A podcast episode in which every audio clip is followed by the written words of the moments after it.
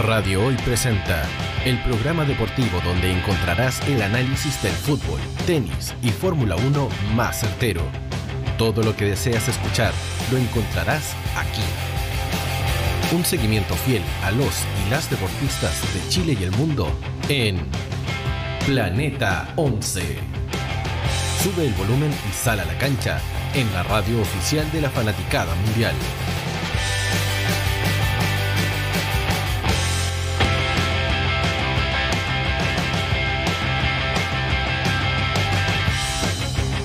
Tal? ¿Cómo están? Sean todas y todos muy bienvenidos a este nuevo capítulo de Planeta 11, el número 49 ya, eh, en este año de, de vida de este programa, ya de vuelta, ya estuve dos programas fuera lamentablemente por temas musicales, pero ya estamos ya de regreso para, para asumir la conducción de este programa. Agradecerles también a Cristian Diván, a, a, a Coti y a, y a, Tamara, quienes estuvieron en los días, eh, en las semanas anteriores. Eh, saludar a toda la gente que ya está en sintonía con nosotros a través del www.radio.cl, canal 194 de Zapping TV y también a través de twitch.tv slash Planeta 11 para que eh, puedas vernos y no te pierdas también nada, nada, de ningún programa y cualquier información que nosotros estemos dando en vivo al aire.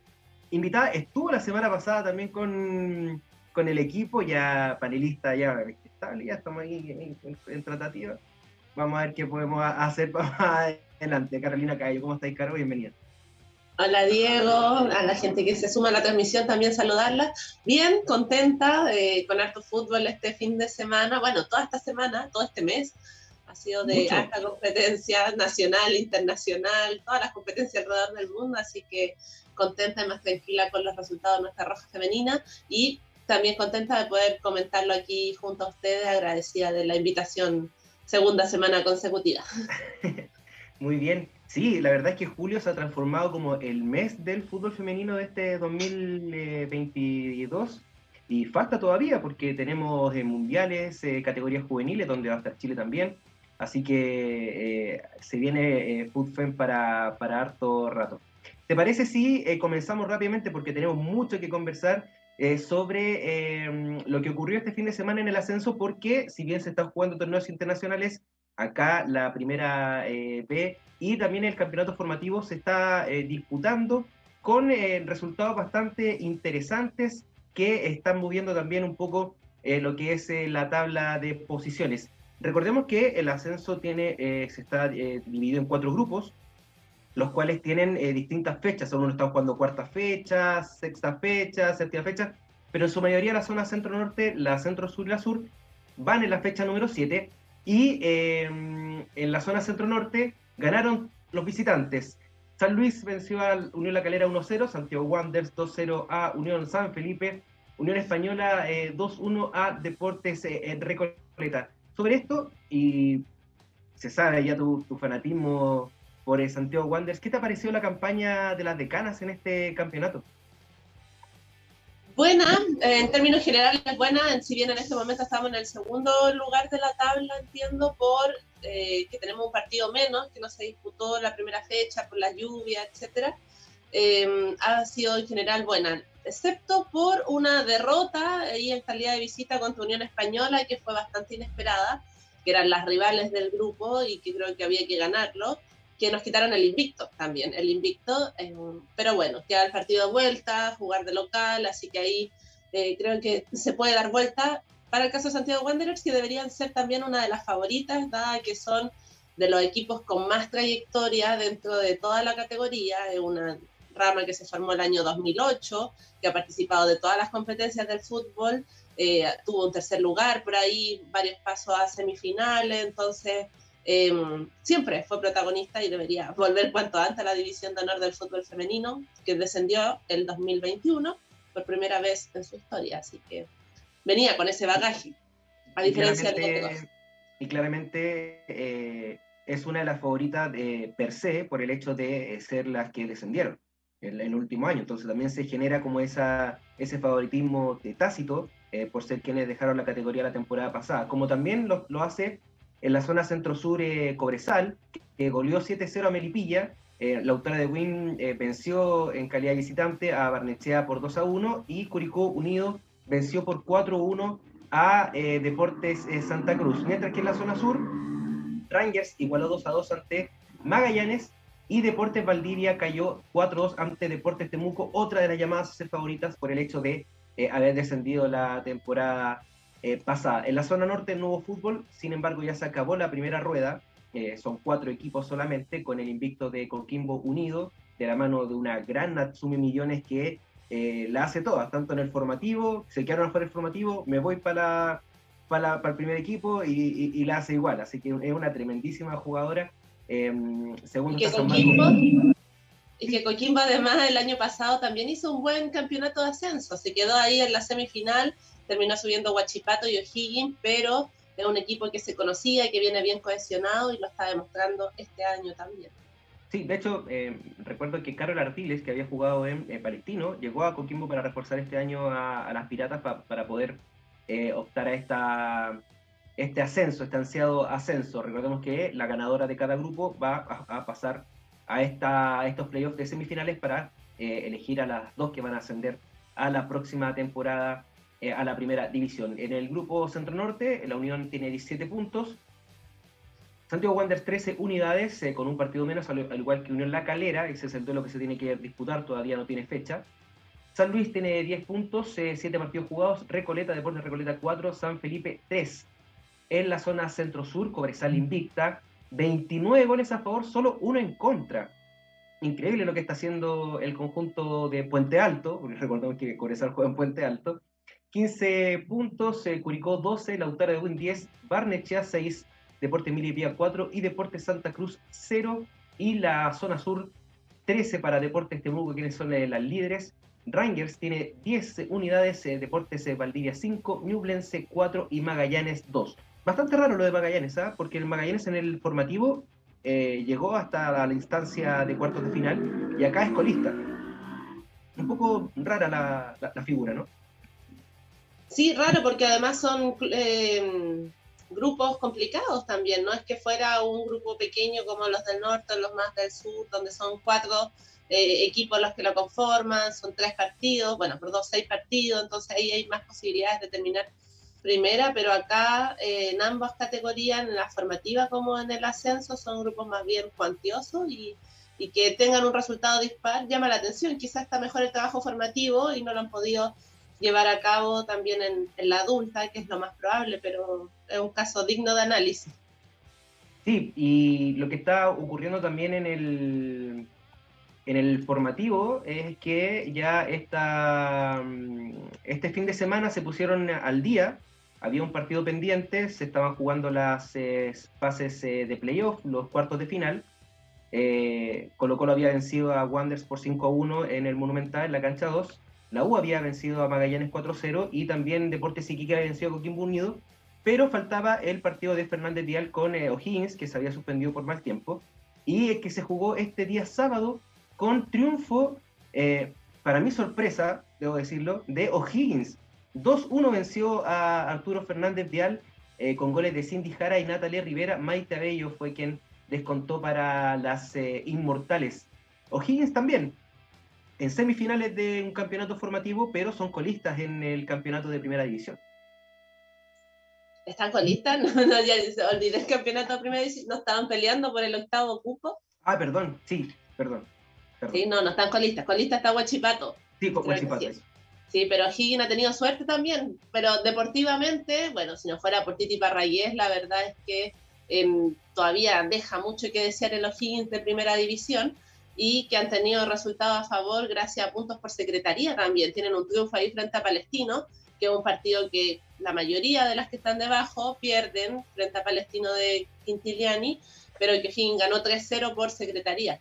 Y están ahí peleando ese octavo cupo pero de todas maneras un trabajo decente me parece lo que ha venido desarrollando Higgins, a pesar de que se ha cuestionado también a la dirigencia por las malas condiciones, los lugares de entrenamiento, todavía la camiseta, sí. Entonces todavía tienen mucho que trabajar y qué bueno que las jugadoras vayan demostrando y que con, con resultados y con logros, que importante es el logro del formativo, Em, se puede, o sea, pueden hacerlo. Imagínense que si existiera el apoyo, ¿cómo sería? Sería, mucho mayor, mm. mucho mejores resultados.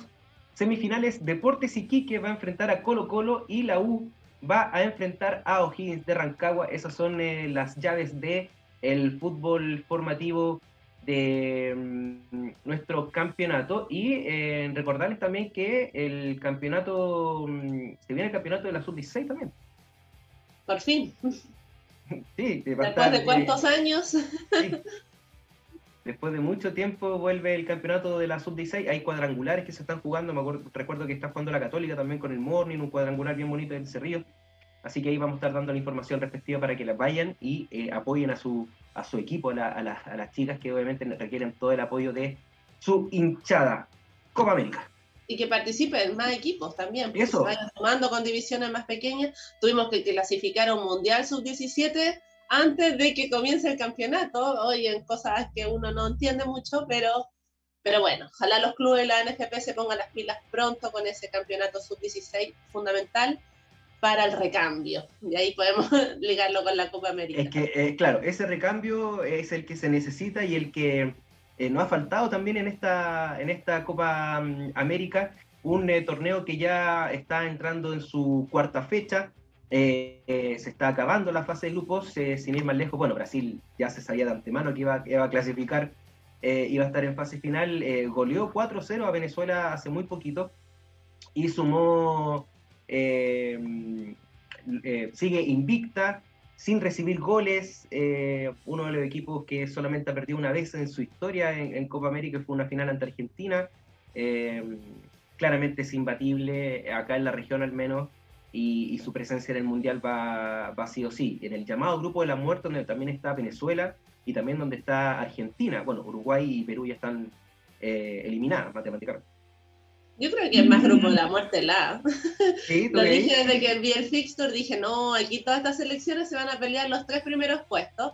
En cambio, en el B creía yo que estaba más o menos clara quién iba a terminar primera. Brasil, obvio, por toda su historial y su trayectoria. Y que Venezuela y Argentina se iban a disputar el segundo y tercer lugar, que es lo que está pasando también. Así que como que creo que ahí no hay tanta novedad. Pero en el le más fe a Uruguay, sí. creo que le, tenía, le, tenía, le tenía más fe. No sé, lo que estaba haciendo Esperanza Pizarro y, y, Belén Aquino en, delantera, sobre todo, y para qué hablar de Carolina Virizamberry, podían darle eh, cierto eh, protagonismo a Uruguay, pero es un equipo que ni siquiera ha dado goles. Entonces es, bastante eh, extraño esta, esta, esta situación, pero bueno, se genera también lo que tú, lo que tú mencionas. diste en el clavo con los tres equipos que siempre eh, están y que el grupo A sobre todo eh, se complica para Chile eh, yendo ya a, la primera fecha con lo que pasó contra Paraguay. O sea, ese, ese es el, el karma que va a pesar por sí o por no. y pesaba también por fixture, yo contaba varias cosas negativas del fixture. Lo primero era el grupo, no quedar en el mismo grupo que Brasil y que lo más probable era que termináramos segunda y que termináramos enfrentando en semi a este Brasil que es imbatible, o sea, y los resultados así, así lo han demostrado, sin su figura histórica que uno decía antes, no, está Marta, ¿cierto? Está Formiga, etcétera. Hoy día viene una camada nueva de jugadoras y la están rompiendo totalmente. Hoy se notó ahí un poco más dubitativo, iban ganando solo 1-0 en el primer tiempo, hasta el minuto 50 más o menos, pero el desgaste físico de las rivales termina pasando la cuenta con equipos que son muy defensivos como como fue Venezuela hoy día, y en dos, tres jugadas te hacen dos, tres goles como si nada. Bueno, conocemos cómo es la cultura futbolística de Brasil, así que quien salga segunda de grupo, prepárese. Y, sabes qué, eh, haciendo ya como un análisis un poco global, creo que obviamente el problema de, estar en el grupo eh, contrario a Brasil es que obviamente te lo va a topar en semifinal en el caso de ser segunda. Y lo otro, creo que afectó un poco que Chile haya comenzado la Copa eh, con fecha libre.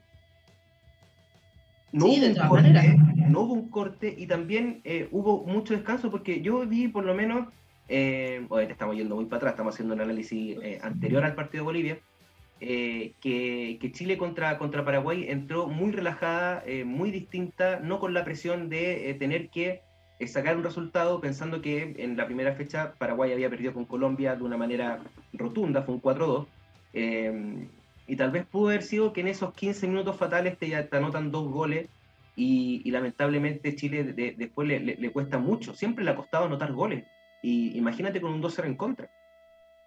Sí, de todas maneras, Paraguay salió con, con otra actitud eh, a ganar, sí o sí, se jugaban. Todas todo sus posibilidades de pasar a la siguiente fase eran en ese partido contra Chile, ya habían recibido el balde de agua fría, que si bien eh, fue un 4-2. Yo siento que en momentos del partido igual Paraguay le hizo la pelea a Colombia, no, si bien Colombia fue superior, tuvo mayor dominación del balón, mayor llegada, sus grandes figuras, era el debut en calidad de local, tenían un montón de plus a favor, creo que igual Paraguay logró complicarla y sobre todo en el empate a uno, cuando iban empatando a uno, la ganando 1-0 Colombia, después empataron a uno ahí se vieron bastante complicadas. Después en el segundo tiempo, el tercer gol colombiano, el de, eh, perdón, el cuarto gol que ya dio más tranquilidad, llegó cerca al final del partido. sí. sí, cuando faltaban 10 minutos al menos. Creo que Colombia tampoco es tan, tiene muchas figuras, pero tampoco es tan imbatible. Mira, eh, lo que... bueno, y Chile llegó relajado, pues llegó a un ritmo lento, cansino, medio afectado, no sé si por la altura, por el COVID, salieron como a tantear ahí con un equipo medio improvisado también. Para mí fue como un partido preparatorio, no fue un partido de Chile de Copa América. Y lamentablemente él que está eh, penando a esta altura, bueno, ayer nosotros en la interna lo conversamos y decíamos, mira, Chile si con esta goleada hubiese estado celebrando una, una posible clasificación ya. Eh, y, y, estaría, no sé, el miércoles disputando para ver quién ganaba, quién ganaba el grupo. Lamentablemente estamos en una situación completamente eh, distinta, eh, muy opuesta a lo que a la, expectativa, y que em, va a pasar esto de que existen muchas posibilidades, hay un abanico gigante que, bueno, más, adelante cuando, cuando llegue Magda la vamos a analizar, em, de, que, de que Chile pueda clasificar, sí, pero en cualquiera de, de las distintas posiciones y cada puesto es un premio distinto porque son cinco cupos, pero son tres directos. Y no, y hay una posibilidad matemática de salir cuartas también. Claro. Ni siquiera es como que ya estemos asegurados 100% de tener uno de los tres primeros puestos. Así que, y el tercer lugar, la verdad es que a mí me causa muchas dudas. Porque hay que ir a pelearlo. Mucho miedo. Sí, no, no solo porque no hay el repechaje directo, sino que hay que ir a pelearlo con Venezuela o Argentina, que es complicado con ambas selecciones ya nos, disputamos partidos amistosos en la previa con resultados adversos contra Venezuela, contra Argentina ahí más bien positivos, pero igual ha ido cambiando ha ido cambiando la selección desde esos partidos hasta ahora y la selección argentina también ha ido agarrando más confianza. Y em, después viene ese mini campeonato que inventó la FIFA para resolver todos estos repechajes en donde hay cupos desde la UEFA, con CACA, de África, de todos lados. Entonces, es un mini mundial. Es un, mini mundial, que sería entretenido también poder disputarlo, pero, yo le tengo bastante respeto. sufrido. Oye, ¿y, te gusta este cambio de formato? Porque eh, recordemos que el, las Copa América anteriores era, si bien se pasaban dos de cada grupo, al final era, una, era un todos contra todos. No existían estas llaves de semifinales y, y finales, que es como el llamado mata-mata Em, ¿te, gusta este, este nuevo formato o te hubieses quedado con el anterior para haber tenido, no sé, más opciones tal vez? Sí, con el anterior. Quizás soy más tradicional. Este me tiene con la cabeza y la ansiedad mal. Quizás competitivamente, que es que han abierto estos finales de no saber quién es segundo, tercero y que haya tantas tantos premios, tantas opciones de mundial, de Juegos Olímpicos, de Panamericanos, de, de todo, Em, también da mayores opciones a todo el mundo. Entonces, como que no es solo salir campeón, sino que, bueno, con el tercer lugar también vaya al mundial. Bueno, si salimos cuartas, hay un repechaje. Entonces, creo que, no sé, soy más tradicional de que las primeras se lleven todo, la segunda ya un consuelo, tercero a lo más otro consuelo, pero con tantas opciones que se dan, hay que decirlo por el aumento también de los cupos en el Mundial de la FIFA, de Australia y Nueva Zelanda 2023, que aumentaron también a 32 los equipos participantes, de 16 a 32, lo cual nos dieron aquí a la, a la Conmebol un cupo directo más y un repechaje más. Y, claro, pero en, en ese sentido, eh, claro, también, también empieza a, a surgir ciertas críticas, o sea, en un torneo muy reducido, que es de un mes, se está jugando todo, el, todo un proceso selectivo de años. Eh, diría dos años, porque los Juegos Olímpicos son en 2024.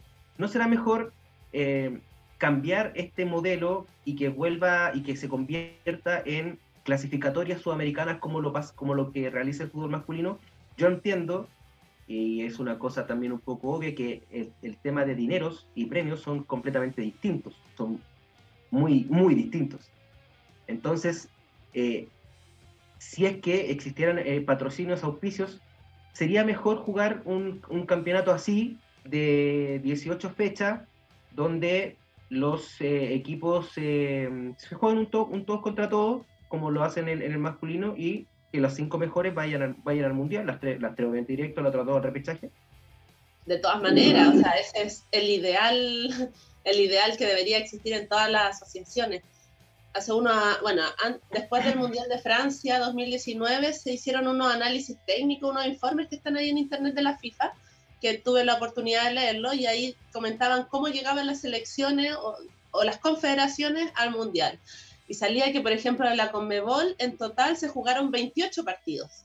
Y en la UEFA, en esos mismos cuatro años, se habían jugado 170 partidos. Entonces, imagínate la distancia cuatro veces más se juega en Europa partidos oficiales, competitivos, por competencia, que lo que se hace en Sudamérica. Entonces, pues llegamos al Mundial, obviamente las brechas deportivas son tremendas porque ellas tienen mucho más bagaje internacional que lo hacen nuestras selecciones que tienen todo reducido en una sola Copa América. Por mí que fuera todo campeonato distinto, hasta la clasificación a los Juegos Olímpicos, hasta los Panamericanos, todo fuera distinto pero podríamos partir haciendo Copa América y clasificatoria de forma aparte, me parece que es lo mínimo. Y además no creo que el, que el asunto de las lucas de la plata sea tema. ¿Por qué? Porque en la FIFA existe un proyecto de eh, desarrollo de fútbol femenino que se viene desarrollando de antes del 2018, creo que es, de antes del 2019, que destina cierta cantidad de dinero directamente a las confederaciones y las confederaciones destinan su dinero a las federaciones nacionales. El punto es que ahí nosotros no tenemos idea de cómo se dónde se gastan esas lucas, si es que efectivamente van al fútbol femenino o se gastan en otras. Entonces, quizá el tema de los premios, pero eso también se puede negociar. Yo no creo que las jugadoras digan, no, no quiero jugar eliminatorias porque los premios son bajos. Como que no, en el fútbol femenino no creo que se dé ese, esa discusión, que es una discusión más de privilegios de los premios, creo yo, que, que de organizar la competencia. Para organizar las competencias, los viajes, los traslados, si hay dinero y desde la FIFA, no ni siquiera tienen que desembolsar la federación. Y ahí, y ahí pasa también un tema ya más atrás, que hay que el tema de la separación de la federación con, con la propia NFP, porque los dineros es como un bypass, que va por la federación y es como, o la plata, y se va a la NFP, y, quién sabe dónde, y al final destinan en, siempre en las sociedades anónimas deportivas que piden préstamos y, y al final que no sé si se devuelve la verdad, eh, francamente, pero en sí, en sí eh, me parece que sería bastante interesante eh, hacer esa, ese análisis para poder las selecciones, las selecciones lleguen mejor preparadas, porque al final las fechas FIFA se juegan entre los mismos países de Sudamérica y se juegan dos veces. El mismo hecho de este año, Chile jugó dos veces con Argentina, dos veces con Ecuador, dos veces con Venezuela. Entonces finalmente se puede hacer, se podría hacer. Claro, se podrían aprovechar mejor con competencias oficiales. Y bueno, el tema de la separación de la federación y de la NFP es algo urgente, ya se ha dicho, llevamos años pidiéndolo, Sebastián Moreno ingresó el proyecto de reforma de estatutos, armó una comisión y esa comisión todavía no presenta los estatutos desde el 2018, creo que fue también 2018-2019, y todavía no presenta los resultados, o sea, ¿cuánto tiempo? ¿Qué dirán los estatutos de la NFP? ¿De cuánto tiempo dura una comisión? Ahora se metió el gobierno, ahí también hay una intervención de la ministra en el Congreso señalando que iban a, tiene un nombre jurídico también, pero a solicitar que se reformen estos estatutos y que pueda haber una separación definitiva, porque en realidad la NFP vela por sus propios intereses, los intereses de los presidentes de su Consejo de Presidentes, que son los presidentes de las sociedades anónimas deportivas, que por definición buscan el lucro a través del fútbol, si no, no serían sociedades de privado, Y la federación, por otra parte, tiene un rol más público, de fomento y de desarrollo de todos los fútbol. Entonces tienen objetivos completamente distintos y no pueden estar unificadas en, un mismo, una misma entidad. Hay, un choque eh, claramente que, contradice la, visión de uno y otro, eh, en el sentido de la federación y también de la, de la asociación. Vamos a una pausa comercial y a la vuelta sí que sí, vamos con el compacto de todo lo que pasó entre Chile y Bolivia, este 5-0 y análisis del partido con Carolina Cabello. Vamos a No te vayas. Volvemos después de una breve pausa comercial. Disfruta en la sintonía de la hora. Personaliza tus ideas con Estampados MG. Una excelente alternativa para estampados de poleras, tazones, cojines, delantales y mucho más especializados en personalizar recuerdos para todos los fanáticos del fútbol y clubes de fans. Encuéntranos en Facebook y Twitter como arroba estampadosmg. Despachos a todo Chile. La mejor opción de precio y calidad la encuentras en Estampados MG.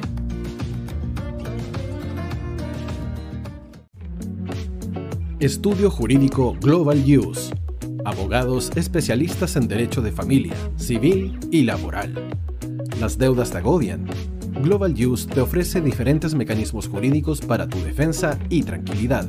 Para consultas y atención personalizada, escríbenos al mail contacto arroba o visita nuestra página web www.globaluse.cl y pide tu hora de atención sin costo. En Global Use estamos al servicio de la gente.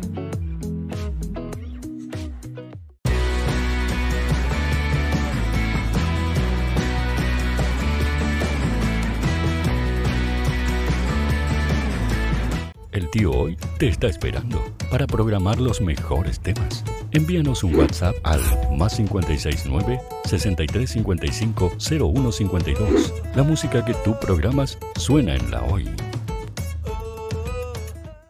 ¿Quieres llegar a millones de clientes invirtiendo solo una parte de tu presupuesto mensual? ¿Quieres publicar en más de 34 portales inmobiliarios por tan solo 150 pesos diarios? Ya está aquí Agente 365 para entregarte una solución integral a tu gestión diaria. Eres corredor de propiedades y estás invirtiendo más de 500 mil pesos mensuales publicando en todos estos portales inmobiliarios Agente 365 te entrega una solución y mucho más por solo una fracción de ese valor. Agente 365, la empresa nacional que apoya integralmente a los corredores de propiedades de Chile.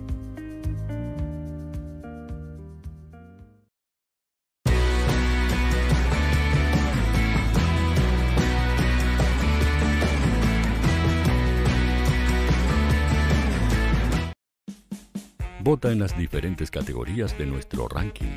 Tú eliges los temazos de la semana en la hoy.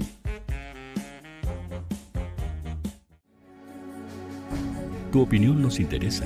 Escríbenos al mail radio o visita nuestras redes sociales.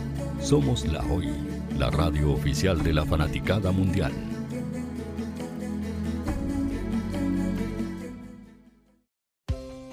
Tú que nos escuchas todos los días. ¿Sabes por qué somos la radio oficial de la fanaticada mundial? Si no lo sabes, sube el volumen. Hola tío, aquí Andrew de Argentina. Hola tío, hoy soy Deb. Saludos desde España. Radio Hoy es mi radio. Hola, mi nombre es Eric y los estoy escuchando desde La Habana, Cuba. Hola tío, hoy es un placer estar escuchando a Najo. Os mando un saludo desde Brasil, o como decimos por aquí, un abrazo muy fuerte. Chao, chao. Hola tío, soy Ángela y soy de Puerto Rico. Hola tío, aquí una peruana desde Italia, en sintonía de la radio de la fanaticada mundial con Radio Hoy y el tío Hoy, por supuesto. Hola tío, Hoy soy Alexa de México, tengo 8 años. Hola tío, ¿cómo estás? Te saluda Mónica Osuna desde Paraguay. Hello tío Hoy, we're streaming from the United States and we thank you for doing this special stream. La radio hoy soy Laxane y los escucho desde Nicaragua. Hola tío, soy Majo de Bolivia. Hola Radio Hoy Chile, muchos saludos desde Honduras. Hola tío, te saluda Eric desde Ecuador. Hola, soy Mabel de Buenos Aires. Radio Hoy te escucha. Hola, buenas tardes.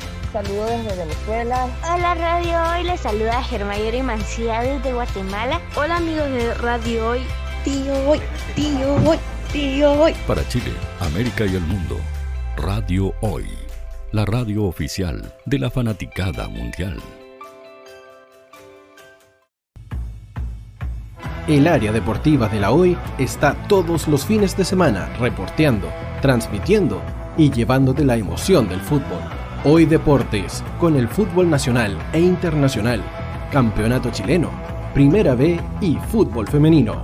Sintonízanos sábados y domingos por www.hoydeportes.cl y todas nuestras redes sociales. Porque somos la, la pasión que desborda sus sentidos.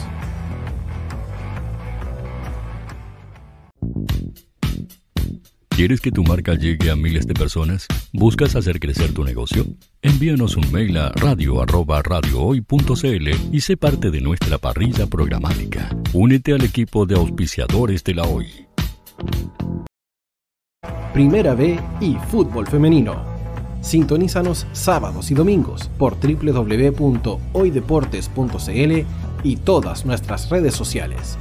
Porque somos la, la pasión que desborda sus sentidos.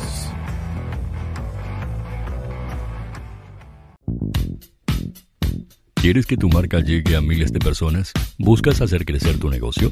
Envíanos un mail a radio@radiohoy.cl y sé parte de nuestra parrilla programática. Únete al equipo de auspiciadores de la Hoy.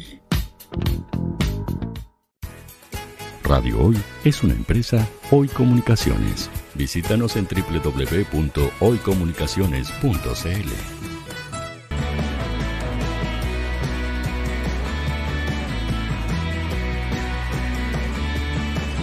Para Chile, América y el mundo, Radio Hoy, la radio oficial de la fanaticada mundial.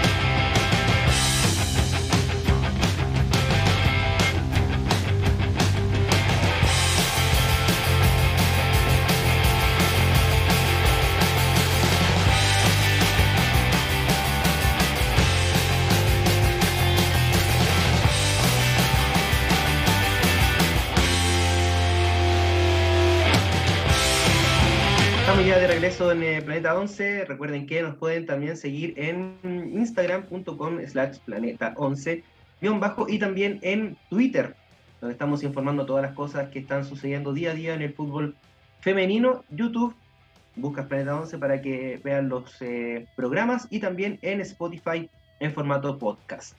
Estamos con eh, Carolina Cabello para hablar también de este Chile-Bolivia a ver si Miguel ahí nos tira el compacto de este, de este encuentro, de eh, esta goleada de, Chile que eh, estaba en el papel, hay que decirlo, eh, era el partido a marcar diferencia y se logró. tal vez habían, hubo momentos en los cuales se pudo haber ampliado mucho más el marcador, sin embargo, hubo también un pequeño, diría yo, una falta de, eficacia a la hora de, convertir. ¿Qué te pareció el partido en, líneas generales, eh, Caro?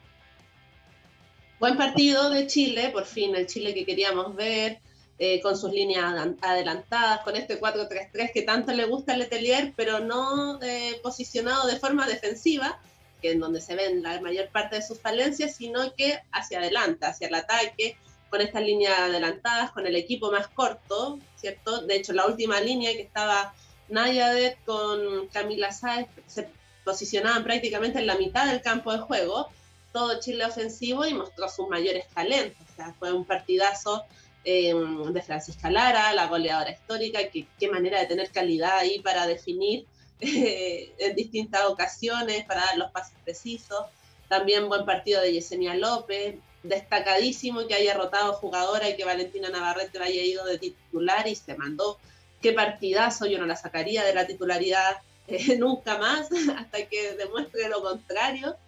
Y, y, bueno, en términos generales, muy superiores a Bolivia en lo físico, en lo técnico, eh, en lo táctico. Bueno, Bolivia es una liga prácticamente amateur, juegan muy pocos partidos, no hay una liga en realidad. Son claro, son competencias regionales son competencias regionales que definen quién va a Copa Libertadores. Habían ahí algunas jugadoras de Bolivia que ni siquiera pudieron viajar a la Copa América por sus propias responsabilidades. Entonces, la verdad es que la distancia entre una selección vicecampeona de Copa América, mundialista, olímpica, donde todas sus jugadoras son profesionales en Chile, reciben un, tienen un contrato, reciben un sueldo por su desarrollo futbolístico, y otra amateur son notables, o son evidentes, y así fueron evidentes durante los 90 minutos. Sí, hay, hay algunas alertas, creo, o sea, principalmente lo, realizado por Javier Agres, que hubo, parece un altercado también ahí al término del partido con Letelier. Eso lo, lo, vamos a consultar a quien está comentando los partidos de, de esta Copa América. Em, eh, Canal 13, destacada periodista, de una, diría yo, una de las voces femeninas más importantes dentro del periodismo nacional. Está Magdalena López eh, junto con nosotros. Magda, ¿cómo estás? ¿Nos escuchas? Sí, no, sí, no. Sí, ¿qué tal Diego, Caro? ¿Cómo están? Muy bien, muy bien. La, Caro ha hablado una pregunta sobre un altercado de Javier Agrés con, con José, eh, José Leterier al final del partido. No sé si se logró apreciar eso. Al menos no y, ahora sí eh, se, lo, se lo atribuye un poquito a, José Letelier, es que em, la, jugadora que, está para ser la nueve, la delantera, la, centro delantera, eh, no cumple ese rol. De hecho, entra em, la Coturrutia y la vimos incluso a ratos pegada a la banda. Eh, entonces tú pierdes un poquito esa referencia. De hecho, eh, estaba la, la, Cote Roja, eh, que de hecho tú me decías por interno que la Cote Roja en su equipo juega de centro delantera, pero no es una jugadora que me parece se sienta cómoda con esa posición. Ella siempre ha jugado más pegadita a la banda, es más de hacer diagonales, es más de, jugar con la rapidez que, que una, una centro delantera que, que cabecee, que encare, que, que, aguante como lo que sí hace la Cote Urrutia, pero que siento que hace un tiempo ha estado un poquito bajita en ese sentido. Por eso yo creo que, se aprovecha más el tema de las bandas para eh, que llegue, porque pasa mucho que sube Karen Araya, sube también eh, Pancha Lara y tienen esa opción de... distinta para, para acercarnos al área y, convertir más goles. Ahora, de balón detenido, a mí me llama la atención que tampoco estudian a Chile las selecciones rivales, porque la mayoría son casi olímpicos, siempre van ahí como a la boca del arco y al segundo palo. Y en el segundo palo siempre está o Pardo, o Sae, o Carla Guerrero. Si tú revisas esos goles que hacemos de balones detenidos, son muy similares uno a otro y todavía nos dejan el segundo palo libre. no hay una marca no lo digamos, No lo digamos todavía. Y sigue siendo arma secreta.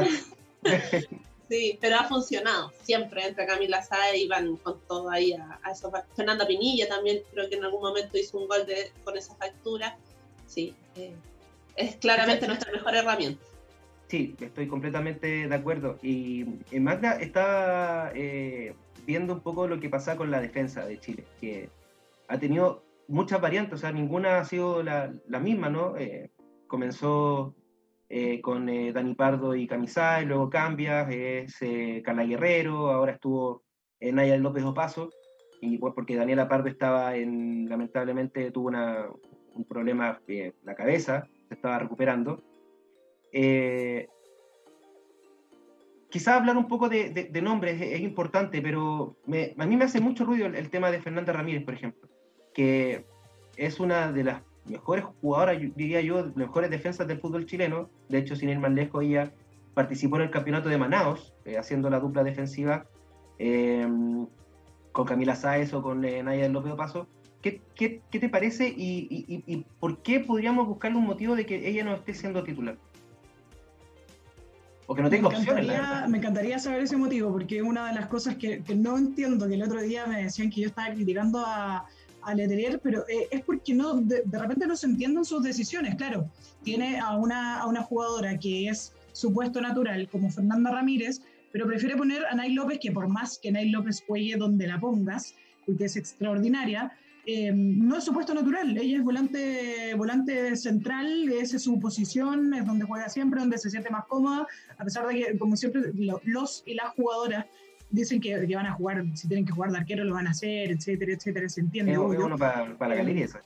Claro, pero, pero de todas formas lo van a hacer igual, porque lo que quieren es jugar, pero a, a mí me cuesta entender esa, esas decisiones. Eh, entiendo que eh, el cambio, la modificación, digamos, de, de, esta oncena, perdón, de esta defensa eh, del partido mm, con Ecuador, creo que tiene que ver no, porque empezamos con Paraguay, con Geraldine Leighton y Toro por las bandas. Por la banda, eh, ahí sí. ya, ya, empezó, bueno, eh, Geraldine Leighton me parece que anduvo muy bajita en ese partido. Eh, tiene, lo, que pasa, lo que me pasa con ella particularmente es el tema de la rapidez, que está bien, no, no pasa mucho mitad de cancha, ninguna de las dos, la, la Javi Toro tampoco es mucho de, de proyectarse, pero le cuesta mucho más la vuelta eh, a Leighton, a pesar de que en el último partido también le costó un poquito a, a Rosario Balmaceda. De hecho, hay una jugada bien, bien peligrosa ahí con, con, Bolivia que se genera justamente una, una vuelta que no alcanza a hacer eh, Rosario Balmaceda. Y de las centrales, eh, que no, no, hubiese estado Carla Guerrero, era netamente para darle descanso y pensar en, en Colombia. Eh, pero claro, ahí uno diría, quizás el partido con Bolivia es ideal para tener a Fernanda Ramírez, una jugadora eh, como, no sé, no había estado en, lo, en, los partidos por el tema del, del esguince, para afirmarse un poco más y para ser una alternativa, pero insisto, son decisiones que uno no, no comparte no o no entiende mucho, exacto, no entiende mucho, eh, no sé, quizás le quiere dar no sé, se me imagina a la Nai un poco pensando eh, en el recambio, en que podría ser pareja de central con otra más, no, no tengo idea. Pero, pero claro, debería ser Fernanda Ramírez y uno, uno ve la, la banca y dice central, ella. Pero bueno, eh, Letelier lo piensa de otra forma. A ver, tal vez cree que, que, que, puede ser de delantera y no, no, no, hay, no, hay, no hay opciones para, para ella. Sí, un poco extraño, la verdad. Eh, y, también la Copa América ha, servido, hablaba de Geraldine Leighton, para ver rendimientos individuales y, como el que el descarte se va haciendo solo más o menos, ¿no? Eh, por ejemplo, el rendimiento que ha tenido Yanara Edo ha sido de, no sé, de, de, medio, de, regular abajo, ¿no? Eh, por no decir deficiente. Y, claramente se está demostrando por qué ahora no está la selección, o sea, no es algo nuevo, si bien ella es una excelente jugadora, a mí me parece que su, eh, que su momento en selección ya pasó y hay que darle espacio, por ejemplo, a Valentina Navarrete porque ya Nara ocupaba ese, ese puesto.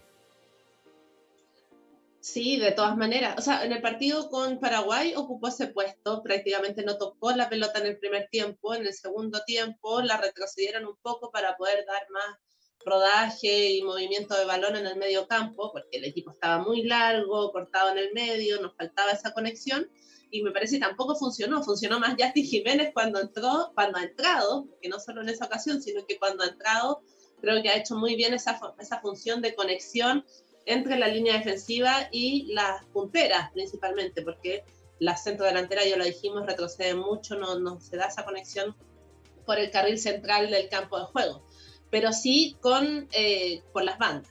Y en eso Justin Jiménez lo ha hecho muy bien. Creo que también debería por ahí empezar a ganarse una titularidad. Son cuestiones que todavía me cuesta entender, lo mismo que la ausencia de Fernanda Ramírez, que el partido con Bolivia debería haber jugado los 90 minutos y no entrar en el segundo tiempo como por, yo creo que fue como más un, un anuncio a la galería, así como que ya no me molestan más, la voy a colocar unos minutos. Y a las dos juntas, a las dos que pedían, le mete a las dos juntas. Y, y, claro, cuando ya íbamos 4-0, entonces estábamos un poco más relajados. No sé, quizás la falta de experiencia, dirá él. él. Es quien las ve entrenar y sabrá también por qué toma esas decisiones, pero la verdad es que desde afuera eh, no se entienden y no se entiende que Yanara Edo siguiera siendo titular, lo veníamos diciendo desde los partidos preparatorios, insistió con ella con Paraguay, insistió con ella con Ecuador. Eh, pero bueno, ahora con Bolivia, espero que con Bolivia no haya sido solo un descanso, como sí creo también que fue Carla Guerrero. Espero que ahora para el partido con Colombia vuelva la titularidad Carla Guerrero no así Jan Araedo. ¿Y por qué? Por una cuestión de actitud. Creo que ambas tienen experiencia, trayectoria, pero lo actitudinal y lo psicológico es fundamental. Para mí Carla Guerrero es como Gary Medel del fútbol femenino, que aunque esté lesionada, aunque tenga un corte, va a jugar, va a ir a trancar de cabeza, va a, hacer, va a hacerla todo y nadie duda de que Gary Medel, incluso lesionado, tiene que ser titular. Asimismo, yo digo que Carla Guerrero, aunque esté lesionada, que tenga lo que tenga, tiene que ser titular porque es una guerrera, es la jefa y marca mucha presencia en el área de Chile, que es lo que le ha hecho falta a esta defensa, a estas distintas defensas han tenido momentos dubitativos en todos los partidos, me parece. Falta de comunicación. Y cuando está Guerrero, eso se ordena completamente porque manda ahí. un tema de, experiencia. Y claramente em, vamos a necesitar a las mejores jugadoras para este último partido, porque así lo indica la tabla de posiciones, la que vamos a pasar a revisar en este instante, donde, donde Colombia lidera este campeonato con, con nueve puntos en el grupo A eh, segundo está Paraguay, y ahí también vamos a poder explicar por qué es segundo Paraguay y no Chile, a pesar de tener mejor diferencia. Seis unidades. Chile es tercera con seis, eh, cuarta Ecuador con tres y Bolivia con cero. ¿Por qué Paraguay es eh, segundo y no Chile? Porque el criterio de desempate es completamente distinto. El criterio de desempate es el resultado entre los equipos que tienen el mismo puntaje. Y en este, en este caso, Paraguay le ganó a Chile 3-2 y por eso Paraguay es segundo y no Chile. Entonces. ¿Quién se le ocurrió ese criterio, por favor? No lo sé. La cabeza. ¿Dónde salió? A punto de explotar. Me encanta el, meme ese que pusieron ahí porque sí, es real. Eh, creo que complican todo. ¿Por qué no lo hacen como es siempre? Diferencia de gol, o sea, puntaje, obviamente lo primero, diferencia de gol y de ahí para abajo. ¿Por qué no? Eh, es un, yo les mostraría aquí todos los apuntes que tengo de, lo que he tratado de hacer, no sé si se ve. un, mono gigante. Pero ya basta, ya basta. O sea, hay que, yo creo que hay que hacerlo un poco más simple eh, y ponerse en el escenario más probable, más que, o sea, obvio que uno tiene que tener todos los escenarios posibles, pero eh, hay que aterrizar un poquito, creo yo, porque he visto mucho, sí, no, si Chile gana, Chile gana, sí, pero hay que ganarle a Colombia, ese es el problema, hay que enfrentar a Colombia y, por ahí, ahí ya se complica un poquito. Esa es la probabilidad más cierta. Mira, la mm, eh, Carola, este, en, el, en, nuestro, eh, en la interna, eh, debatimos todo eso que tú tienes en esa hoja eh, y armamos un gráfico con las probabilidades que tiene Chile de, poder clasificar a la siguiente etapa. Por ejemplo, si Chile gana el grupo, si es primero, enfrentaría a Argentina o Venezuela en semifinales. Y para eso tiene que ocurrir tres cosas. Lo primero, que gane Chile y que gane Ecuador también. Porque si gana Paraguay, porque si gana Paraguay, Paraguay va a ser primero. Pero es mi opción, que gane Chile y que gane Ecuador. Creo que sería lo más fácil, aunque sea 1-0, como sea, pero que, que gane. La segunda es que gane Chile, obvio, y que empate Paraguay. Con, con, Ecuador, porque claramente Chile va a tener mayor puntaje. Y la tercera es que Chile gane por dos o más goles en el evento de que Paraguay gane. ¿Por qué, Caro, tiene que ocurrir eso? Hay un tema ahí de goles, ¿no? Sí, o sea, primero porque el primer criterio en caso de empate en el puntaje es el resultado en el partido directo, el que se enfrenta. Entonces, si Paraguay empata o pierde, no hace nueve puntos de partida, queda afuera. Si Chile gana, hace nueve puntos, empata a Colombia y le vamos a ganar a Colombia. Entonces, automáticamente somos primeros. Ahí se explican las dos primeras. Ahora, el tercero ¿cómo es? Ganar por dos goles si Paraguay gana. Si Paraguay gana, hace nueve puntos. Y ahí la diferencia de gol, hoy día Chile está con menos uno, Paraguay con cero y Colombia con más uno o más dos. no me acuerdo, Pero con la diferencia de goles finalmente, si ganamos por dos, haríamos más uno, eh, Colombia haría cero y Paraguay quedaría con cero. Entonces pasaríamos por un gol arriba. Perfecto, no sé por qué nos damos tantas vueltas, si esto está muy fácil. Ah, pero que ha costado discernirlo. Después de 24 horas tratando de sacarlo, ahora lo, lo, podemos, lo, podemos, sacar. Eh, también Chile podría pasar eh, en el segundo puesto y enfrentaría a Brasil en semifinales. Y para que esto ocurra, tiene que eh, suceder lo siguiente, que Chile empate y que gane Ecuador. ¿Ya? Porque Chile le gana a Ecuador, bueno, Chile con el, con el empate hace 7 y Ecuador se queda con 6. Perder y que Ecuador gane por un gol. Es lo que, es lo que nos dice. La, la cara se, se apagó, se, se puso nerviosa. Perder y que Ecuador gane por un gol. Y que Chile gane por un gol. pero convirtiendo al menos tres goles si Paraguay gana. Es decir, si Paraguay gana por diferencia de tres goles y Chile gana 1-0, Paraguay es primero y Chile quedaría segundo. Ese sería el... Lo que me explicaste es claro, que está más enredado que... sí, justo se me está acabando la batería del celular. Pero aquí la tabla es distinta, porque no entra Colombia. Entonces, el resultado que ganó Colombia 4-2 a Paraguay es muy positivo para Chile, porque ahí hay harta diferencia inmediatamente.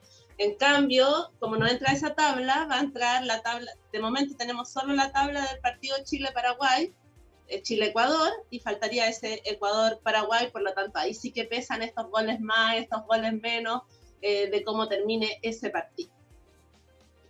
Y la última opción, que es la que creo que nadie quiere, la verdad, porque el, el cuco de ir a jugar un, un, partido de que te depende, ¿no? Un repechaje, la verdad es que es bastante complicado, es que en el evento de que Chile eh, sea tercera, va a tener que enfrentar a Argentina o a Venezuela por un cupo para el repechaje. Entonces, es bastante, bastante complicado. Es como y para un eso, cuarto de cupo. Claro, o sea, no sé, un tercio de la torta. Empatar y que empate Paraguay, porque claramente ahí va a correr el tema del, partido en, en, cuestión. Que Chile pierda y que eh, gane Ecuador por dos o más goles, ahí en ese caso Ecuador eh, sería segundo y Chile tercero, y que pierda Chile y que gane Paraguay. Es un poco más, más sencillo de, de ser. ¿Qué creen ustedes de lo que puede ocurrir el día miércoles, eh, Magda?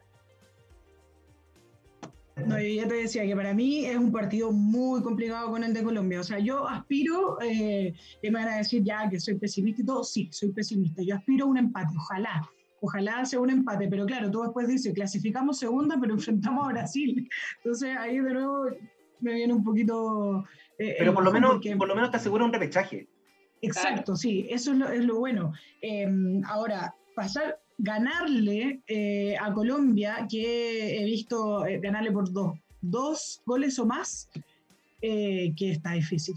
Está muy difícil. Yo de verdad sí, te juro sí, que sí. Me, me, he puesto en el escenario de ya, ok, las chiquillas van con todo, pero es que Colombia no. en este minuto le hace, yo creo que va, no sé, si antes estaba abajo de Brasil, yo creo que casi que está ahí, con un muy, muy poquita diferencia con Brasil. Me parece que uno de los equipos más fuertes.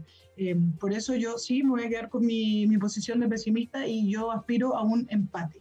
Eso creo que es lo, lo más, lo más probable para mí, para mi cabeza de, de pelota al menos, eh, futbolísticamente yo creo que es lo más probable. Y en el otro escenario, que, o sea, no en el otro escenario, en el otro partido, eh, es muy probable que Ecuador le pueda ganar a Paraguay. Paraguay no es un equipo fuerte, de hecho Chile eh, pudo haber ganado ese partido, solo que... El, el, segundo tiempo, si hubiese jugado como... Si hubiese jugado el primer tiempo como fue el segundo, Chile le, gana. Lo, le decía a la Caro, estaríamos celebrando una clasificación y decir, vamos a enfrentar a Colombia con la tranquilidad de que ya estamos clasificados y que vamos a optar a ganar el grupo. Sí, tal cual, tal cual. Ese primer tiempo fue, fue muy malo de Chile. Eh, y, y, Paraguay, insisto, no es un, un, equipo tan bueno. Bueno, y ayer el partido que le hizo Ecuador a, a Colombia en todo caso, sobre todo en el primer tiempo, fue, fue partidazo. Eh, así que creo que tiene todas las chances de Ecuador de, de ganarle a Paraguay también. Muchachas, ¿les parece que vamos a una tanda cortita, a la vuelta seguimos hablando de esto, desmenuzando, y porque nos están haciendo muchas preguntas en, en redes sociales eh, respecto de, del meme, sobre todo. Vamos y, y, y, volvemos. No te vayas, volvemos después de una breve pausa comercial. Disfruta en la sintonía de la hora. Personaliza tus ideas con Estampados MG una excelente alternativa para estampados de poleras, tazones, cojines, delantales y mucho más. especializados en personalizar recuerdos para todos los fanáticos del fútbol y clubes de fans. Encuéntranos en Facebook y Twitter como arroba estampadosmg. Despachos a todo Chile. La mejor opción de precio y calidad la encuentras en Estampados MG.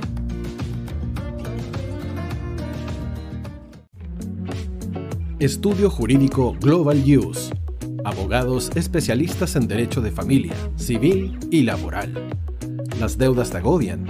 Global Use te ofrece diferentes mecanismos jurídicos para tu defensa y tranquilidad. Para consultas y atención personalizada, escríbenos al mail contacto arroba o visita nuestra página web www.globaluse.cl y pide tu hora de atención sin costo. En Global Use estamos al servicio de la gente.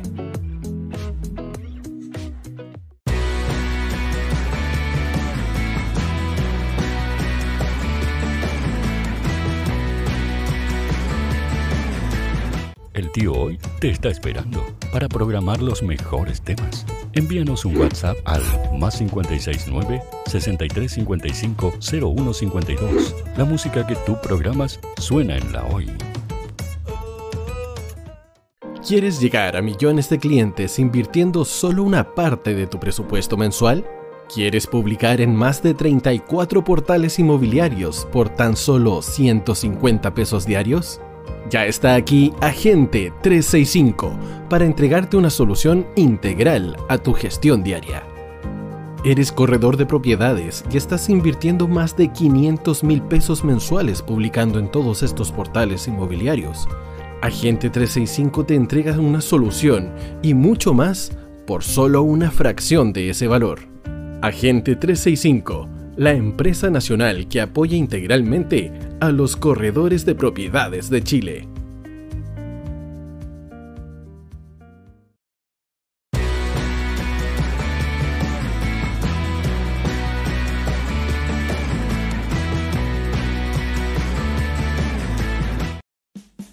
Vota en las diferentes categorías de nuestro ranking. Tú eliges los temazos de la semana en la hoy.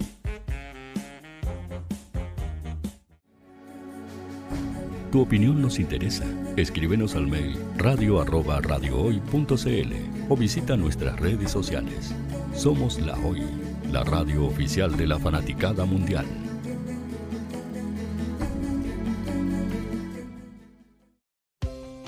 Tú, que nos escuchas todos los días, ¿sabes por qué somos la radio oficial de la fanaticada mundial?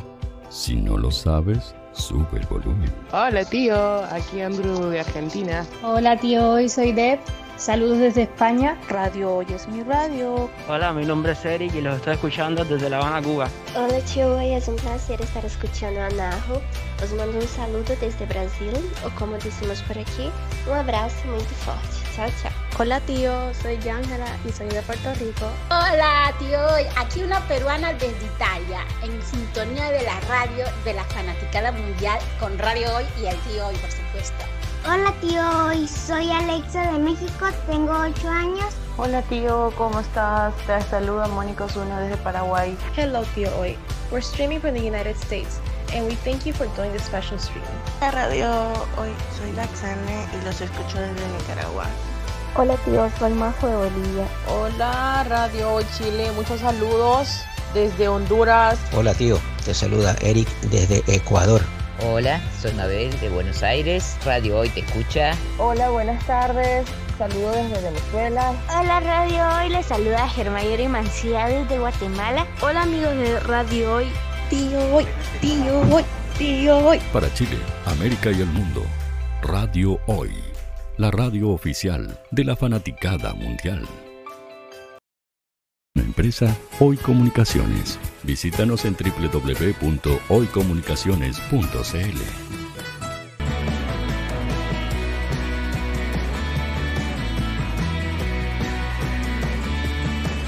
Para Chile, América y el mundo, Radio Hoy, la radio oficial de la fanaticada mundial.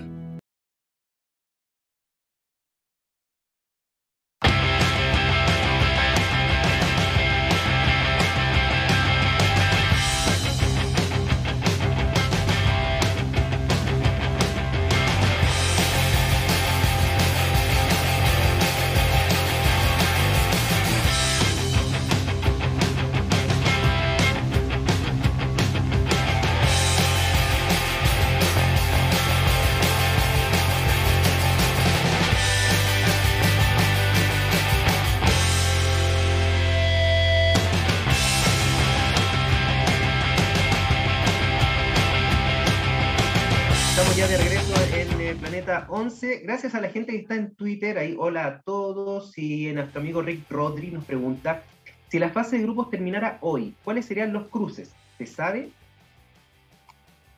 No quiero, no quiero ni, saberlo, porque Chile estaría jugando contra Venezuela en el, por, el, quinto cupo. Porque Chile, eh, es tercero. Entonces eh, los cruces serían Colombia-Argentina, Brasil-Paraguay y Chile-Venezuela por el, por el cupo, por el ansiado quinto cupo que va a dar al repechaje. Y no solamente da eh, cupos al Mundial, sino que también da cupo a los Juegos Olímpicos para, los, para las finalistas y también para, y, da el tercer, cuarto y quinto puesto van a los Panamericanos, que Chile ya está clasificada por ser anfitriona, al menos, ya tenemos una. Vamos, se juega acá, se juega acá. Se pues, confirmó el paraíso. En el Figueroa. Sí. De que ahí Caro Cabello nos va a alojar a todos. Muy bien. Muy, sí, la esperamos, la esperamos. Algo haremos. En el, en el caso de, del grupo B, bueno, Brasil es infinitamente superior. Y la verdad es que em, le han jugado de igual a igual, por, por ejemplo, en el caso de Argentina, y, y Brasil le gana 4-0. Y hoy Venezuela se echó atrás completamente, un esquema completamente defensivo, y Brasil le gana 4-0. ¿Qué hacemos con este Brasil? Por lo menos a nivel regional. Ay, sí, nada que hacer, digo, con Brasil. Eh, es lo que, lo que es, o sea, imagínate cuántos años llevan en la misma dinámica. Eh, y ahora, como les decía hace un ratito, el equipo que más se le está acercando me parece que es Colombia, pero aún así, eh, ojo con Argentina, ojo con Argentina que, que ha mejorado muchísimo también. Que ese partido que juega con Argentina-Brasil es súper engañoso igual, porque claro, pierden por goleada, pero le hizo un muy buen partido, me parece, Argentina-Brasil. Eh, pero yo creo que no hay nada mucho que hacer. O sea, si Chile tiene que jugar, clasifica segunda y tiene que jugar con Brasil, nos va a pasar todo eso. Tal cual. Tal cual. Yo echaría al equipo atrás nomás a los partidos. Un 11-0, 11-0-0. No, similar a los partidos del Mundial nomás, como enfrentamos a Suecia, como enfrentamos a Estados Unidos, terminamos 3-0, ¿no? no 11-0. Em, y principalmente como que igual de algo de esperanza, como hoy día lo que le pasó a Venezuela, ¿no? De aguantar el 1-0 hasta el minuto 50, pero ya en el segundo tiempo el desgaste físico, porque son tan rápidas y tan superiores físicamente, técnicamente, que, que te terminan igual agotando y pasando por encima de los segundos tiempos, en dos, tres toques te hacen un gol como que transición ofensiva que ni la, cámara la alcanza, la alcanza a cubrir tan rápido que son porque están bailando, en definitiva. Entonces, muy difícil. Yo echaría el equipo atrás, un 4-4-2 o incluso un 4-5-1, dejo sola ahí a Jenny Acuña de delantera para que la más rápida. La más, sí, la más rápida. Y pongo obviamente doble contención, algo que Letelier no hace nunca, pero la línea de cuatro, ahí dos contención en el medio para que de Viña, que es la más peligrosa, creo que está de goleadora ya de la Copa, no, no encare directamente con balón dominado a nuestra línea de fondo, a nuestra línea defensiva, que nos hace dudar todavía. Hablabas de, Argentina, Magda. Eh, que ha tenido claramente eh, un, crecimiento importantísimo respecto a lo que fue la última Copa, por ejemplo, que si bien llegó a las fases finales, no, eh, Chile lo, superó ampliamente, eh, con una Yamila Rodríguez que la anotó tres, creo yo que ese resultado de 5-0 sobre Uruguay fue bastante sorprendente.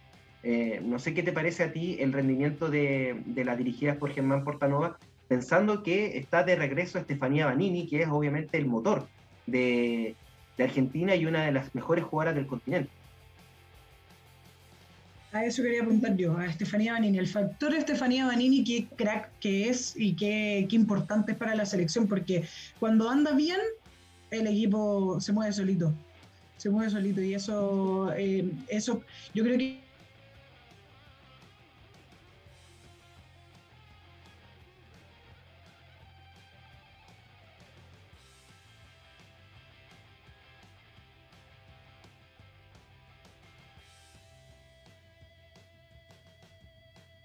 primer partido, se nota, se nota muchísimo. Y, siento que, que, bueno, cuando anda bien Estefanía Banini, eh, son resultados como, como, los que vimos. Recording eh, in progress. puntualizaba también el partido con, con, Brasil, porque claro, el resultado es engañoso, porque pierden 4-0.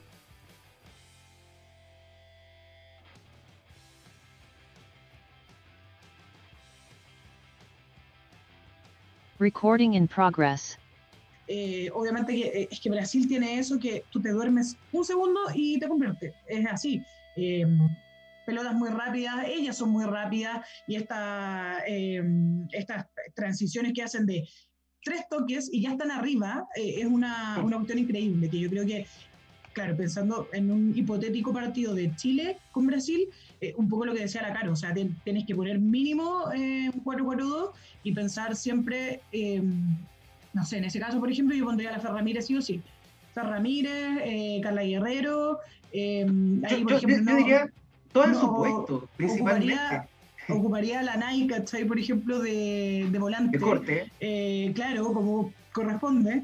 pero eso necesitáis, o sea, necesitáis tener a jugadoras porque aquí viene otra crítica, una pequeña crítica, porque siempre nos ganan las espaldas. Es increíble que los goles que generalmente nos hacen es porque nos ganan las espaldas. Eh, nuestras defensoras defienden muy mal cuando están de espaldas.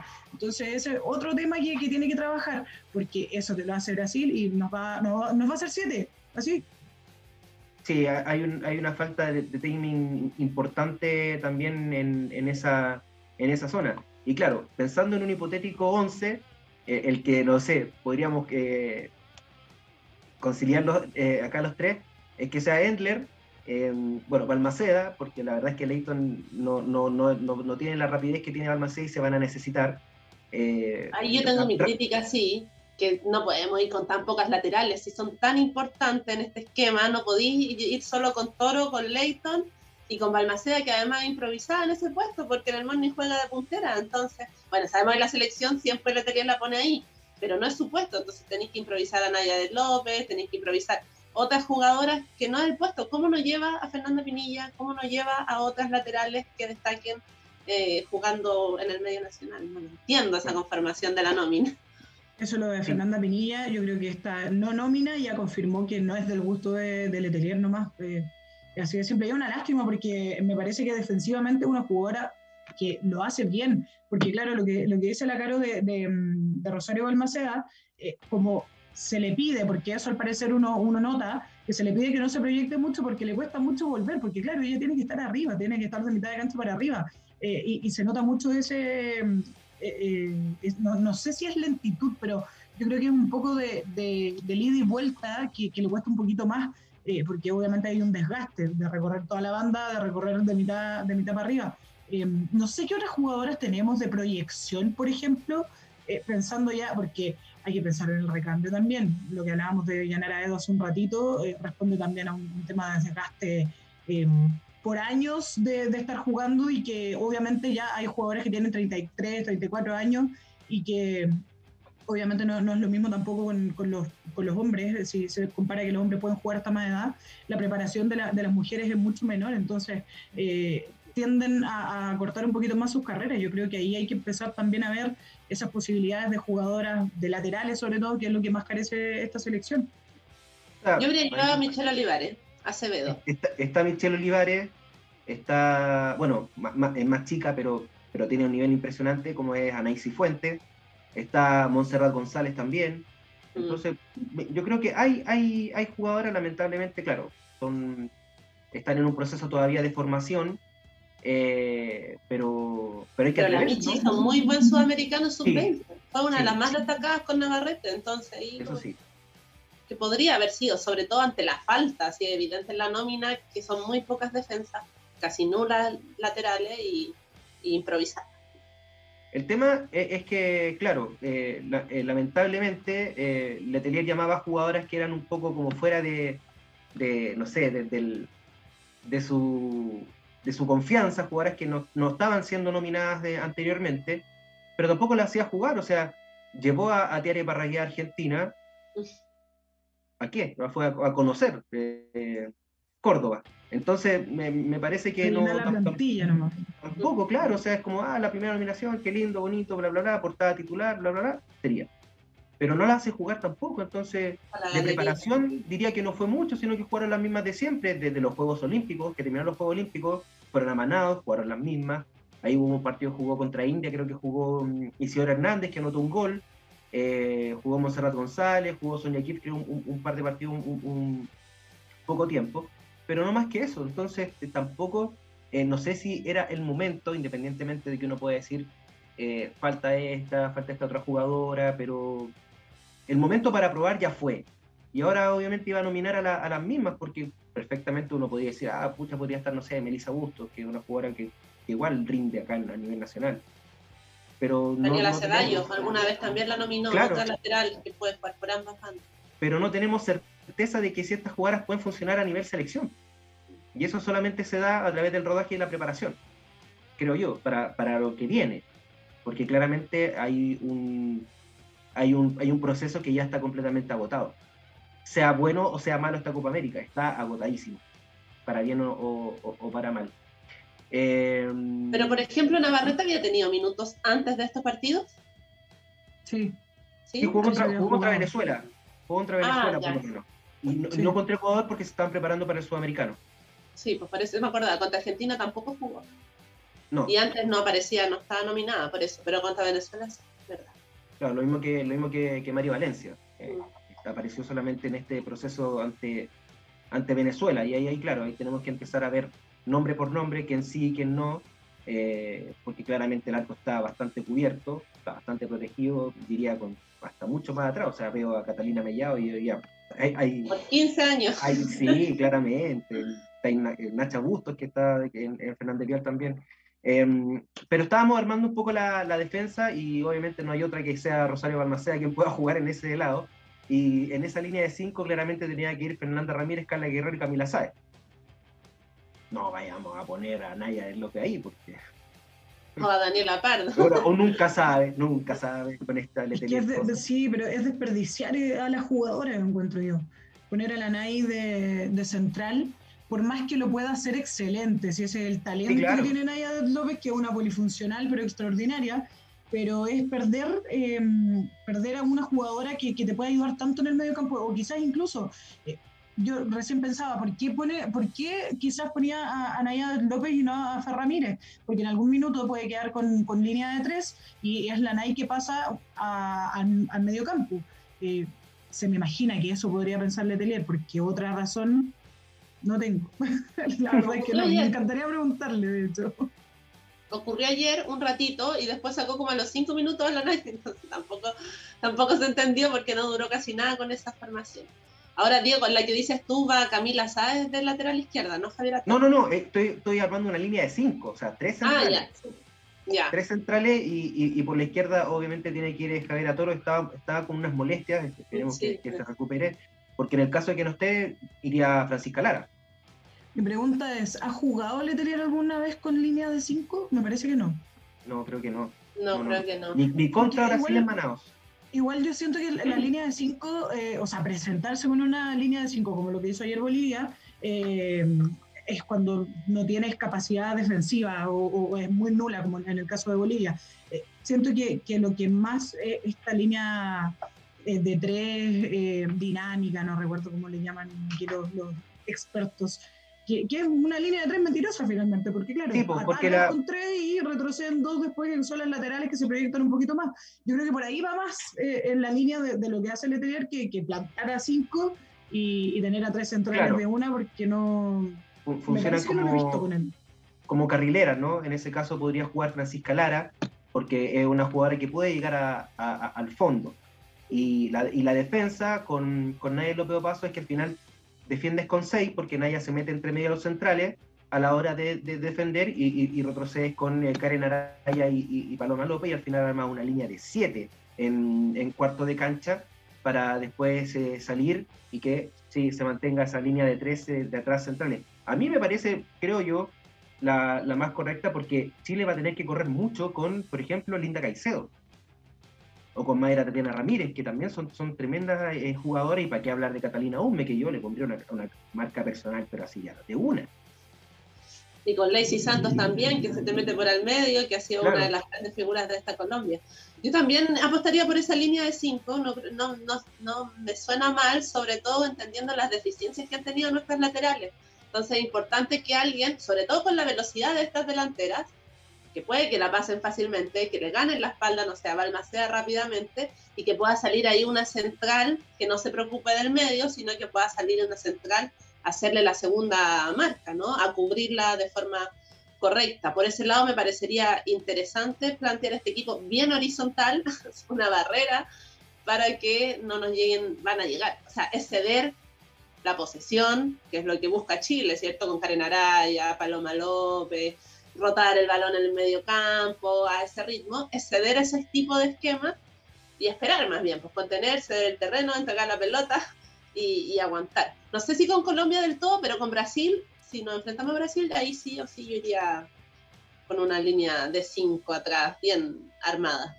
Estaba viendo... ah, lo otro que ¿Mm? Disculpa, Diego, que Camila Sáez en el partido con Ecuador estuvo de lateral izquierda y creo que lo hizo muy bien. Muy bien, incluso mejor que Javier Atoro, que estuvo bastante dubitativa en el partido con Paraguay y ayer tampoco me gustó del todo con Bolivia. Yo creo que a Javier, Toro le, a, Toro, perdón, le, pesó eh, el poco rodaje que tuvo, porque en el último tiempo en Sevilla fue suplente.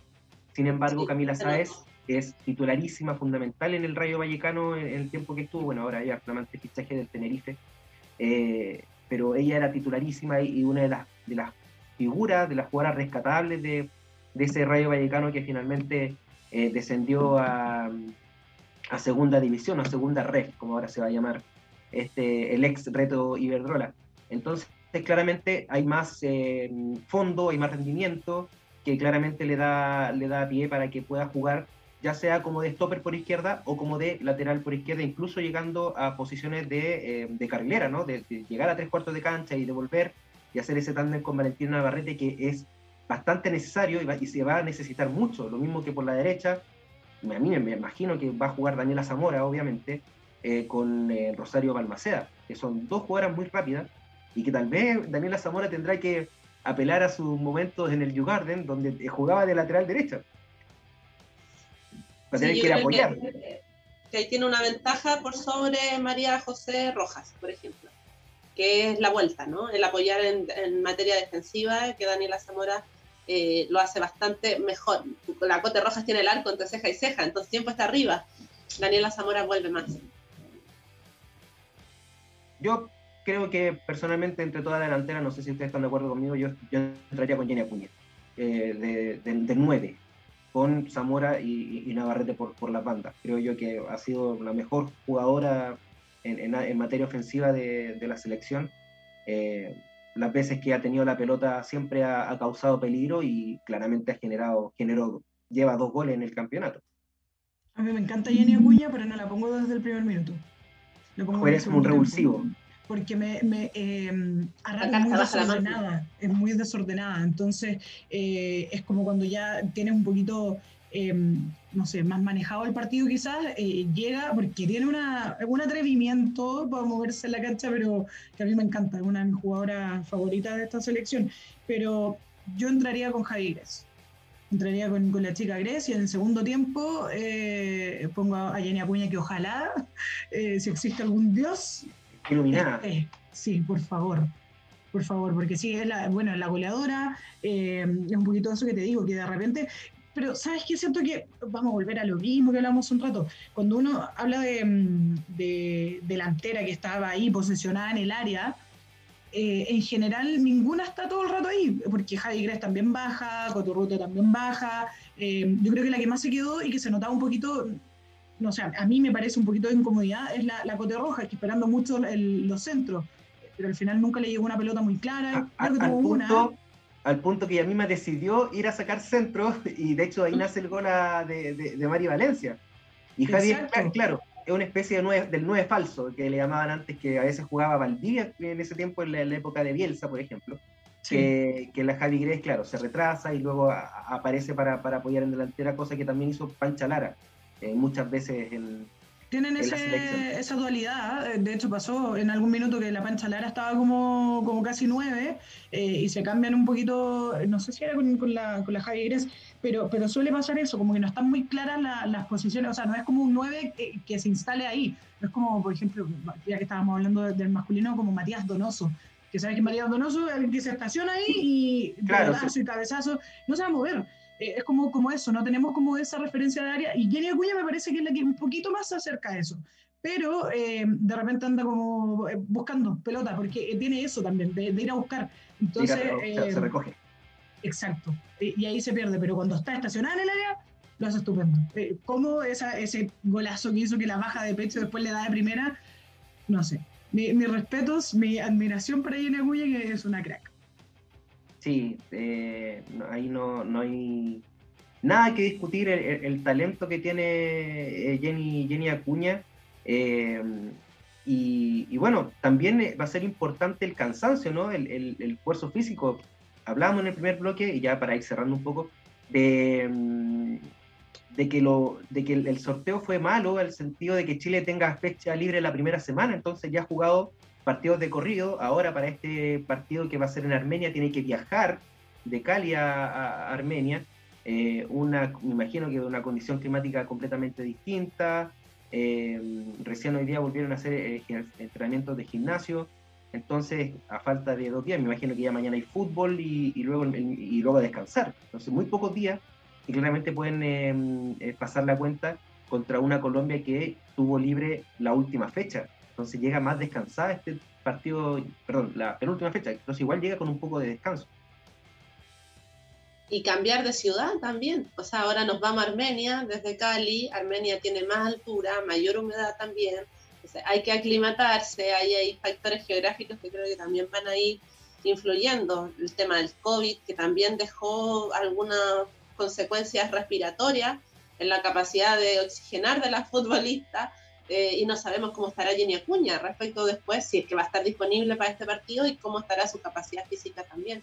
Así que yo también ahí me gusta mucho Jenny Acuña, pero también la tendría para el segundo tiempo, además que ha sido cartita bajo la manga. Entra y convierte, así que eh, le da como un aire fresco, pierna fresca, aire completo distinto a Chile. Em, pero sí creo que el desgaste físico, el haber quedado libre en la primera fecha es tremenda mala suerte porque llegamos más lenta, no llegamos al segundo partido con toda la motivación y porque ahora nos va a pasar un poco la cuenta en ese físico y va a tener que darle rodaje a otras jugadoras de, del plantel. Muchachas, se nos acabó el tiempo. Pronóstico. Cargay. Ay. eh, tenemos, hay, muchas posibilidades, dimos ahí un, menú amplio. Sí, voy por el empate, un empate a dos. No le he chuntado ni un, ni un pronóstico a este, esta Copa América. Ayer dije 3-0 y me hicieron 5. Pero voy por un empate a dos. Me la juego por un empate a dos. ¿De qué perdemos? Pues, entonces, no le he chuntado no. ¿De qué perdemos? Ay, no, si le achunto con los triunfos, dije que le ganábamos a Ecuador, dije que le ganábamos a Bolivia, en eso sí, pero el resultado ah, exacto es más complicado. Sí, a Ecuador dije 4-2 que le ganábamos. No estuve tan lejos. Y ayer dije 3-0. En fin. Mañana, mañana, no, el, el miércoles, eh, 2 2 Chile-Colombia y espero que gane em, Ecuador 2-1 a Paraguay. Mira, porque son partidos a la misma hora. Magda, me imagino que vaya a estar con un ojo en Chile-Colombia tal vez con, el celu eh, viendo y preguntando lo que está pasando con, Ecuador, Paraguay. Y con la calculadora en mano. Y, la calculadora en mano, así que vamos a... Con el meme. y el meme ahí un ladito. Eh, pronóstico para el miércoles. Pronóstico. Yo creo que voy a empezar por el otro partido. Gana Ecuador 1-0 a, Paraguay, que le va a costar. Le va a costar porque es un equipo muy defensivo Paraguay, pero le, va a hacer el gol igual. Eh, y Chile, eh, yo creo que un empate 2 a 2, como dice la pero puede ser. Quiero quedarme con ese, no voy a decir el que creo que va a ser porque no, no, no voy a ir con el empate. Es lo ideal para mí, ojalá empatemos. Empatar a cero es muy difícil, yo creo. No, imposible. Y, ambos resultados van a ser ajustados. Por algo está la, formación, Sé que estamos terminando, Diego, perdón, pero la formación que presentó Ecuador, o, sea, eh, Colombia frente a Ecuador, y, y yo creo que más que poner cinco eh, defensoras, eh, hay que poner una, un medio eh, con jugadoras de marca. Y ahí sí, porque hay que cortarlas ahí. esperar que vaya Linda. Y Linda Caicedo, ojalá, no sé, ponerle una, una marca de tres, que vayan tres a marcarla, porque ella es la que distribuye para todo el equipo y es una locura. Una locura lo que es Linda Caicedo. Va por la banda de Rosario Balmaceda. Que vuelva Dani Zamora a defender. Linda Caicedo te aparece por la banda, te aparece por el medio, te aparece por el otro lado, es una locura. Es increíble. Y Lacey Santos también para el medio, es que es la que distribuye todo, qué cantidad de balones de pase acertados que da. Yo también, iría más que con la línea, la línea 5 para Brasil, pero con Colombia iría con, con un 4-4-2, como dije antes, con dos contenciones, y ahí pondría a la y a Pardo. Yo sé que no, no, no es muy querida este último tiempo, pero cuando juega de todo campista creo que tiene otra función, no tanta responsabilidad y lo hace bien. Y con dos arriba más que a jugármela por las punteras que no van a llegar nunca al arco, con dos nomás delanteras netas, y ahí pondría a la Coturrutia por su experiencia y a Valentina Navarro. Por la yo, me la voy a jugar, yo me la voy a jugar con un empate a uno, que fue el, fue el, último resultado de la Copa América 2018 en fase de grupo. Ahí hizo un gol Catausme y Camila Sáez. Si yo me la voy a jugar con un 1 a 1 y que en el otro partido, nada, lo que sea y que siga para Chile para que pueda pasar por lo menos segundo, si eso es, porque el tercero dio un miedo terrible, terrible. Así que, mm, bueno. Que sea lo que Dios quiera. Eso, que sea lo que Dios quiera. Te queremos dar las gracias, Caro. Muchas gracias por estar nuevamente junto con, con nosotros. Gracias a ustedes por la invitación. Yo feliz de comentar la Roja Femenina y más en estas instancias que son tan importantes Así que espero que pasemos y sigamos hablando la próxima semana y no que tengamos que volver a Chile. Sería un fracaso, me parece a mí, deportivo de esta roja, que de esta generación, que tanta alegría y tanta historia importante ha escrito para nuestro fútbol nacional. Completamente de acuerdo. Magda, muchas gracias por tu tiempo. Sé que estáis corriendo, así que de verdad muchas gracias por darte el tiempo para poder conversar y analizar un poco esto que nos gusta tanto. No, gracias a ti, Diego, a ustedes por, la invitación y, en verdad eh, me, sumo a la familia del fútbol femenino porque, bueno, no sé si saben, pero en general yo, yo curo más fútbol masculino, pero me ha encantado. Una seca del bar. En este mundo. Con V. Eh, con V, sí. E, este es el bar bueno, el bar bueno, el resto no funciona mucho. Eh, así que no, me ha encantado, me, gusta y, bueno, y ojalá que nos vaya bien nomás. eso es lo que, lo que todos esperamos. Eso es, pues. Y a ustedes también darles las gracias por estar en sintonía junto con nosotros. Mañana el programa va a estar en YouTube y también en el formato podcast en Spotify para que lo puedas revivir y también puedas opinar al respecto. Que estén muy bien. Chao, chao. El debate llega a su fin, pero no por mucho. La próxima semana tendrás un nuevo encuentro con las entrevistas, los comentarios y lo mejor del deporte nacional e internacional en Planeta 11 de Radio Hoy la radio oficial de la fanaticada mundial.